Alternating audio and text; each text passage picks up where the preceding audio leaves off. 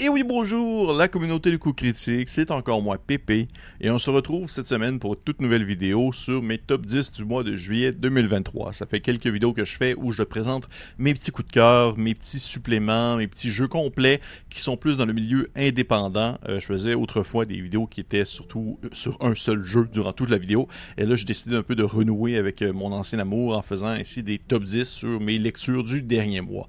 Si, si vous écoutez cette vidéo, il s'agit de la vidéo de juillet 2023 je vous conseille d'aller voir celle des mois précédents.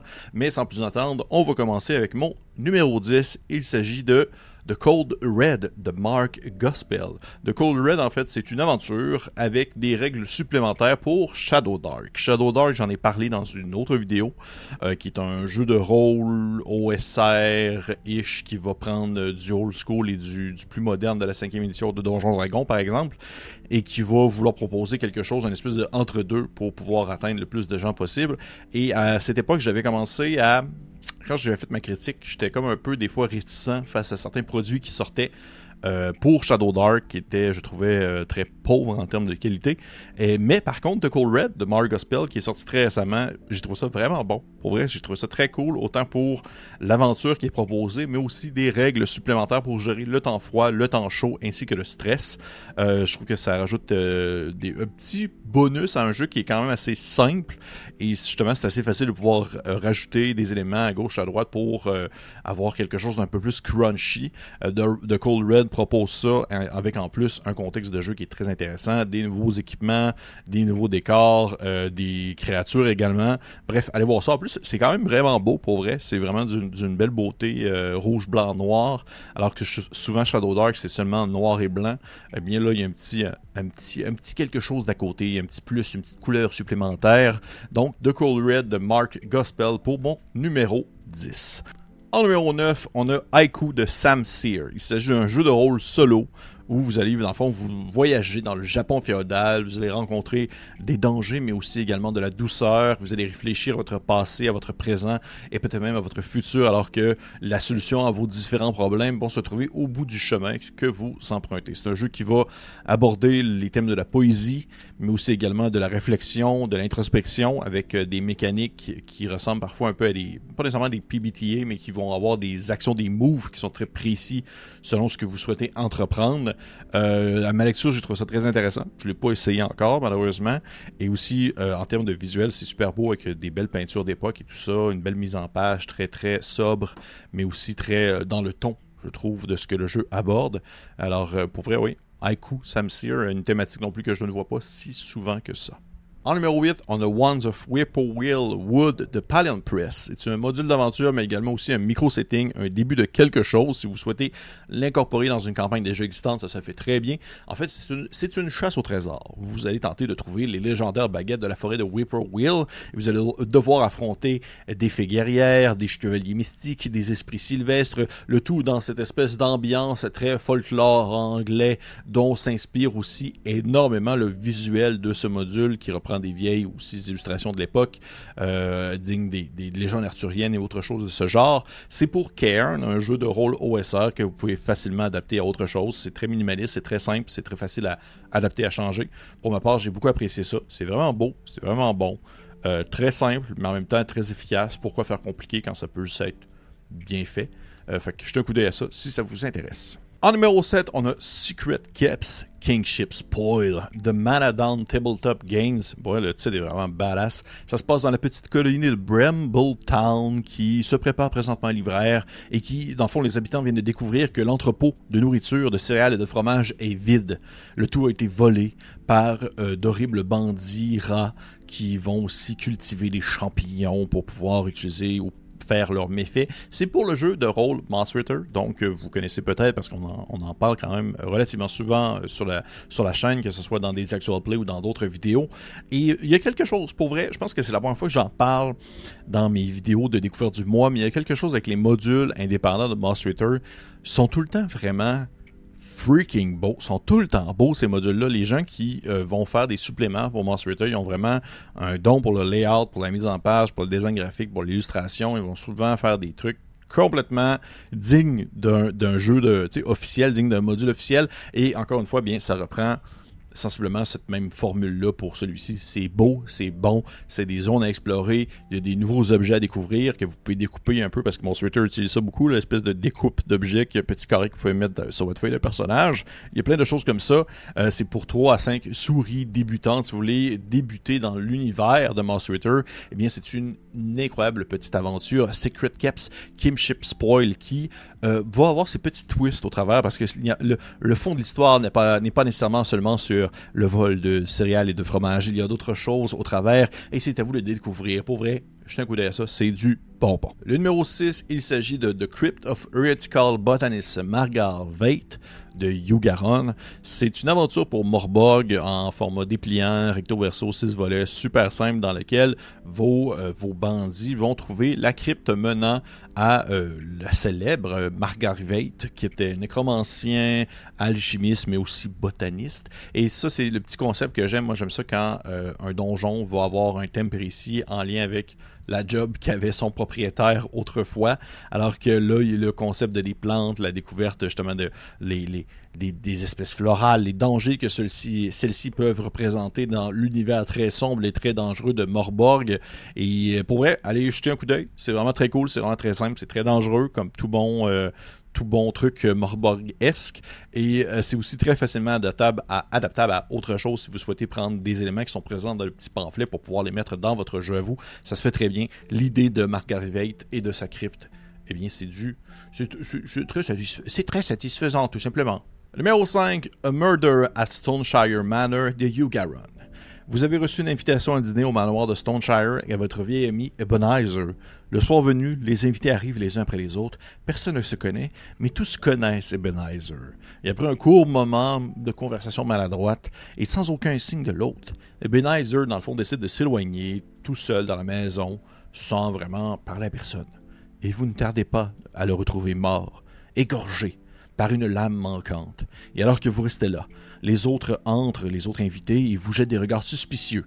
A Murder at Stoneshire Manor, c'est un journal, en fait. C'est un jeu de rôle sous format journal dans lequel vous incarnez un fin limier à la retraite qui espère laver son nom d'un meurtre dont lequel il est soupçonné, tout en retrouvant potentiellement le véritable coupable. Et alors qu'une tempête euh, vous coupe du monde extérieur, vous allez explorer la vieille maison, parler aux autres invités et trouver des indices pour reconstituer ce qui s'est réellement passé. Est-ce que le véritable meurtrier est quelque part dans ces lieux? S'il n'est pas retrouvé rapidement, il pourrait frapper à nouveau avant l'arrivée du matin. C'est vraiment intéressant. Je pensais que ça allait être, à ma lecture, je pensais que ça allait être un espèce de euh, Choose Your Own Path Adventure, c'est un peu à la livre dont vous êtes l'héros, mais c'est vraiment pas ça. Alors qu'il y a des mécaniques en jeu, que ce soit via des roulés de dés, que ce soit d'autres choses, qui permettent de constituer, construire un peu l'intrigue à mesure pour finalement arriver vers qui est le véritable coupable parmi les invités présents. Euh, très cool. Très intéressant. Euh, j'aime beaucoup les. En fait, je, pense que je me suis rendu compte, c'est un peu ça. Je pense que je me suis rendu compte qu'en termes de jeu solo, j'aime beaucoup ce qui touche l'investigation, l'enquête. On dirait que c'est quelque chose qui se fait bien solo vous déplacer, vous promener, vous trouvez des indices et tout ça. Et celui-là le fait très bien, à mon humble avis de gars qui ne joue pas si souvent que ça à des jeux solo. Euh, jetez un coup d'œil. Si ça peut vous intéresser aussi, la thématique est très intéressante. On est très loin du médial fantastique. On est plus à l'espèce de époque victorienne, un peu, ou même un peu à la Jane Austen, si on veut. Euh, fait que, ouais, allez voir ça. J'ai avec un titre que j'ai énormément de difficulté à dire, A Murder at Stoneshire Manor. En numéro 4, on a Jack in the Box de Fantastic Jean. Fantastic Jean, j'en ai déjà, déjà parlé de lui dans d'autres vidéos euh, sur les mêmes sujets, les jeux de rôle indépendants. C'est un, auteur français que je trouve très talentueux, que j'aime beaucoup ce qu'il fait, qui va aborder des jeux de rôle que j'aime beaucoup. Et là, en fait, il a abordé Frontier Scum, un jeu de rôle que j'aime énormément et dont je n'ai pas assez parlé en vidéo. Et en fait, Jack in the Box, c'est un petit pamphlet, recto verso encore, très très rapide à lire, très facile à comprendre, mais qui rempli, bourré à rebord. Pour vrai, un très très beau travail de mise en page et de layout pour pouvoir incorporer le plus d'informations possible avec le moins, on va dire, d'espace disponible. Et dans ce contexte-là, eh bien, les personnages, souvent des bandits dans une espèce de univers western qui n'est pas le nôtre, mais qui est inspiré énormément de cette de cette imagerie du Far West, euh, les bandits vont tenter d'aller porter, en fait, d'un point A à un point B, une petite boîte qui ont été, en fait, commandées par un alchimiste vantard qui souhaite se venger des gens qui l'ont maltraité par le passé. Et bien sûr, tout va aller dans le contresens de ce que vous pouvez penser, alors que bien des dangers et d'autres étrangeries vont se présenter sur la route de nos personnages. J'aime beaucoup Frontier Scrum. J'aime beaucoup Fantastic Jean, j'aime beaucoup ce qu'il fait et euh, j'aime voir d'autres suppléments pour ce merveilleux jeu euh, d'acide Far West qui euh, mérite qu'on s'y attarde plus. Et encore une fois, très beau visuel, très dans le ton de ce qu'on peut s'attendre de Frontier Scum. C'est surtout des petites images qu'on pourrait retrouver dans des vieux journaux datant des années, des années fin 1800, début 1900. super aventure, j'ai vraiment le goût de la jouer, je pense, sur la chaîne. Je pense que ça pourrait se faire vraiment vite en une seule soirée ça serait finito, pépito, puis euh, potentiellement beaucoup de morts aussi. Mon numéro 3, il s'agit de The Pen de Two Punk. Officiellement connu sous le nom du Centre de recherche Albert Penchild, cette installation porte un autre nom, The Pen comme le pénitencier. Détenue et gérée par Varma Industries, cette installation se présente comme un centre de réhabilitation pour les animaux sauvages. Cependant, les malheureux animaux qui se retrouvent aux peines ne connaissent jamais la guérison ou la réhabilitation. Au contraire, ils sont considérés comme des détenus et traités comme tels. Les intentions de recherche de Varma en fait la, compagnie Open, reste un mystère. Cependant, parmi ces projets énigmatiques, euh, le FIST a trouvé des raisons de s'inquiéter et constitue constitue actuellement une équipe pour enquêter. Fait qu'il s'agit en fait d'une aventure pour le jeu de rôle Fist. C'est les, mercenaires du paranormal, un jeu que j'adore et que je tente d'en parler le plus que je peux à chacune de mes vidéos euh, sur les jeux de rôle plus indépendants. C'est une aventure très science-fictionnesque euh, moderne dans laquelle vous allez devoir enquêter sur qu'est-ce qui se déroule réellement à cette industrie. Puis là, pour vrai, moi, c'est... Ah, quel contexte. Moi, j'adore ça quand il faut comme incorporer, rentrer dans une compagnie, mais comme rentrer subtilement, se faire passer pour d'autres personnes, euh, aller enquêter, peut-être même euh, zigouiller une ou deux, une ou deux personnes un peu trop curieuses qui vont peut-être dévoiler notre réelle identité et finalement mettre à jour ce qui se cache réellement dans cet endroit dangereux qui, euh, sans nécessairement trop en dire, me fait penser à, s'il y en a qui ont déjà lu la bande dessinée de Grant Morrison, euh, We Tree, ou Nous Trois. Euh, une espèce de bande dessinée qui parle aussi du, on va dire, des tests sur les animaux. Et là, pour vrai, encore une fois, ça demeure cœur, sensible s'abstenir. Je pense que ça pourrait venir toucher des, des cordes sensibles si vous êtes un amoureux des animaux. Mais euh, que ce soit cette aventure-là ou une autre, checker Fist, pour vrai, c'est tellement bon comme jeu, j'aime tellement ça. J'ai tellement le goût de juste jouer à ça ces temps-ci. Euh, allez voir ça, c'est vraiment très cool. Mon numéro 2, il s'agit de The Wisp de Spooky Jaguar International. C'est une aventure en fait pour Cairn, un jeu dont j'ai parlé précédemment dans la même vidéo et dans laquelle vous allez devoir, euh, dans le fond, vous aventurer dans une forêt euh, assez dangereuse mais aussi un peu particulière, assez étrange pour pouvoir retrouver de l'eau miraculeuse. Et en fait, il n'y a pas grand chose à dire sur cette aventure-là, outre que ça vient chercher tout ce que je peux aimer dans ce contexte d'une micro, on va dire, je veux dire ça comme ça, un micro-climat, mais du moins comme une micro-zone que vous pouvez prendre et incorporer facilement à une partie ou juste prendre des éléments et l'apprendre et l'utiliser pour, l'utiliser pour votre propre campagne.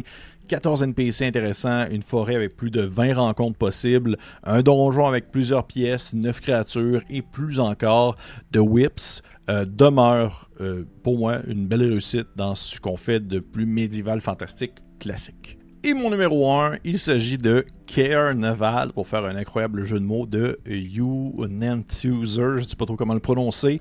Le carnaval est arrivé en ville, mais ce qui est assez impressionnant, étant donné l'absence totale d'annonces concernant leur arrivée et la capacité à ce dernier de s'installer dans les environs sans que personne ne s'en rende compte. Quoi qu'il en soit, l'odeur des mets riches et le son de la musique joyeuse dérivent dans la ville accompagnés par les rires et les murmures des habitants qui sortent de leur maison pour se joindre aux festivités. Il y a de l'excitation dans l'air, autant en profiter pendant qu'elle dure. Cependant, nous ne serons pas ici à raconter cette histoire s'il n'y avait pas un problème en cours, n'est-ce pas? Carnaval est une aventure de style festival, fantasy, forestière, comme utilise l'auteur lui-même pour décrire euh, l'aventure, à utiliser pour Cairn encore, adapté pour des aventures de tous les niveaux. Et ce que j'aime beaucoup, en fait, de cette aventure-là, d'un, c'est vraiment original, mais aussi, de deux, il y a deux niveaux. Tu le niveau, on va dire, euh, le plus présent, celui qu'on voit le plus, où les joueurs vont aller participer à une variété de jeux et de festivités, parce qu'ils peuvent être, ils peuvent venir un peu de n'importe où, ils peuvent être des habitants de la ville puis faire comme oh un carnaval, mais on y va, puis il se passe plein de choses et vous pouvez vous amuser et euh, vivre des petites aventures un peu plus douces et moins dangereuses, mais derrière tout, il se cache bien sûr une intrigue intéressante qui vont amener nos, héros à affronter les créatures de type féerique. Et pour elle, c'est, encore une fois, c'est juste Bon, je serais tellement ça. En fait, Unit User, la personne qui a fait euh, cette aventure-là, j'étais tombé sur d'autres choses de lui précédemment, dans d'autres contextes, et il y a tout un petit twist que je trouve intéressant. Puis le fait de pouvoir jouer sur deux niveaux où, euh, oui, il y a le plaisir du quotidien dans la découverte de quelque chose, mais aussi également l'aspect et l'intrigue et l'enquête sous-jacente à, on va dire, le front que peuvent présenter le carnaval. Et le thème du carnaval, j'ai toujours bien aimé ça. Euh, ça vaut vraiment, vraiment, vraiment la peine de s'y pencher. Et là, euh, je me suis rendu compte au courant de la vidéo et je l'enregistre, puis j'en parle à ce moment même parce que j'ai fait des pauses ici et là j'ai découvert des choses. en fait, pourquoi est-ce que j'ai parlé trois fois de Cairn dans cette vidéo-ci? C'est qu'au moment de l'affaire, en fait, il y a un, game jam, comme on appelle un game jam, qui est un, événement dans lequel les gens sont encouragés à créer du contenu avec des thèmes ou des choses particulières, certaines prémices ou certaines contraintes. Et il y a un, game jam qui, qui a été fait pour Cairn qui s'appelle une ville, une forêt, un donjon. C'est une aventure dans laquelle il doit avoir ces trois éléments-là. Une ville, une forêt, un donjon. Et bien, The Weeps en faisait partie, euh, Carnaval en faisait partie, et l'autre que j'ai parlé plus tôt aussi en faisait partie. Euh, c'est pour ça un peu que c'est revenu plein de fois, mais en même temps, ça, ça montre, je trouve que ça fait une belle... Ça, met un beau focus sur euh, ce, beau petit jeu minimaliste qui peut faire penser un peu à Nave, parce que ça en fait tirer aussi également, ça provient un peu de ça, et ou Into the Odd, qui est un autre jeu aussi un peu semblable. Et cette vague de jeux de rôle OSR minimaliste qui, dans lesquels vous pouvez prendre les éléments que vous souhaitez et les transposer à d'autres éléments ou à votre partie en cours. Je trouve ça toujours très riche et je trouve ça toujours très intéressant. Et c'est là, dans ces, on va dire, dans ces game jams-là, qu'il y a le plus de, on va dire, d'explosion de créativité qui se fait alors que des personnes vont créer des, euh, des modules, des aventures selon certaines contraintes, et c'est dans, la contrainte que le jeu créatif, selon moi, sort le plus. Fait que je vais mettre aussi le lien en dessous de la vidéo. Bien sûr, comme à l'habitude, je mets le lien qui met accès à tout ce que je viens de parler dans la vidéo, mais je vais aussi mettre un lien vers le Game Jam en cours, je ne sais pas s'il va être encore en cours, mais la vidéo va sortir, portant sur une ville, une forêt, un donjon, euh, dont il y a plusieurs aventures de Cairn qui ont été faites. Euh, dont Carnaval, qui est, selon moi, une de mes plus belles découvertes du mois. Et checker la couverture c'est tellement, tellement beau. allez voir ça. Je vous souhaite de bonnes parties, de bons jeux. S'il y a des choses qui vous intéressent dans le lot puis vous allez l'acheter, dites-moi là. Moi, ça m'intéresse toujours de savoir. Euh, profitez de l'été, profitez de la vie. Hein. On est juillet 2023. On se retrouve en août 2023 pour une autre vidéo top 10 sur mes découvertes indépendantes du mois. hey, à la prochaine.